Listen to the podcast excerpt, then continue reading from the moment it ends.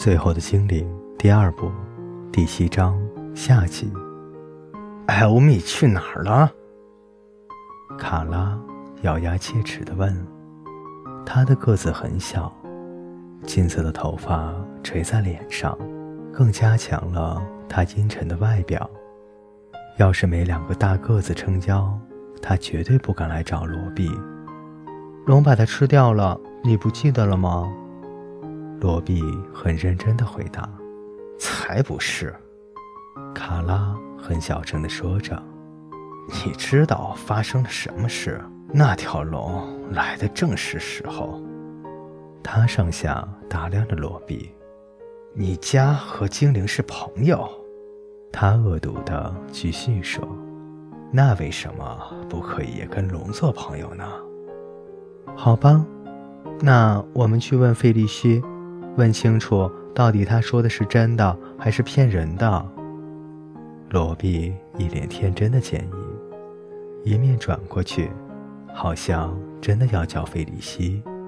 法可和福佩斯看着他，撅起嘴巴，耸了下肩膀，最后再愤怒地瞪了他一眼，就走开了。只剩下卡拉，费里希还在说：“那条龙害怕的哼叫。”爪子还抓着那个可怜小女孩的手，才不是这样！卡拉低声说，仍然充满了憎恨和愤怒。他的两眼充满了泪水，充满了全世界的哀怨。有人冒着生命危险来把他们的孩子带了回去，却从来没有人来找自己。罗比看了他好久。然后说出很荒谬的话来，迟早也会有人来把你带走的。这话就好像自己从嘴里蹦了出来。他一面说，一面自己听了也后怕。这话毫无道理，也很残忍，因为一无所有，还是比有了幻想有幻灭要好了太多。他盯着卡拉的脸。半藏在肮脏的金发底下，两眼充满了愤怒和绝望，又有话自动从罗比嘴里吐了出来。迟早一定会有什么人来把你带走的。他确认道。卡拉被灰土蒙盖的脸变得苍白，双眼圆睁，用手捂住嘴，好像要止住惊叫或呻吟。左手少了。那最重要的拇指，突然之间，罗比的脑子里出现卡拉小手五指俱全的画面。他咬着舌头，咬到出血，以免自己说出他的手会恢复正常的话，因为那就真的太荒谬，也太残忍了。你，是个真正的女巫吧？卡拉小声地问。你是不是巫师家庭里出来的？所以你才会是精灵的朋友，可是我说你真的知道很多事，对不对？对不对？罗比没有回答。史龙浑身是血和烂泥，你应该去看看的，好多血和烂泥。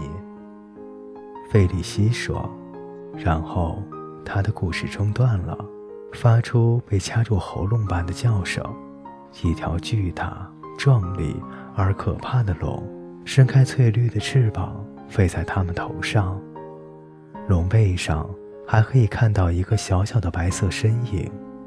恐怖的尖叫此起彼落，所有的人四处奔逃。使龙忘记他应该有的战斗精神，突然由酣睡中惊醒，尽其所能的快跑到最近的仓库躲了起来。由大力加成来受训的使者。也忙着朝另一个方向逃跑，费利西也躲进了仓库。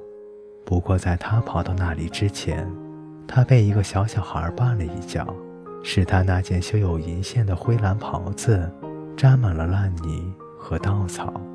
法克和福佩斯跑到远处，罗比留在原地望着那条龙，嘴边露出浅浅的微笑。那条龙又转了一圈。转身飞向黑山，飞过高高的峰顶，消失在群山的后面。显然，他住的地方不会太远。卡拉站在罗比的身边，一直注意地看着，一动也不动。他没有逃开。最后，他放大胆子问道：“现在，现在欧米不在了，我可以睡在你旁边吗？”罗比想也不想就说：“当然可以。”最后的精灵第二部第七章下集为您播讲完毕，我们下期再见。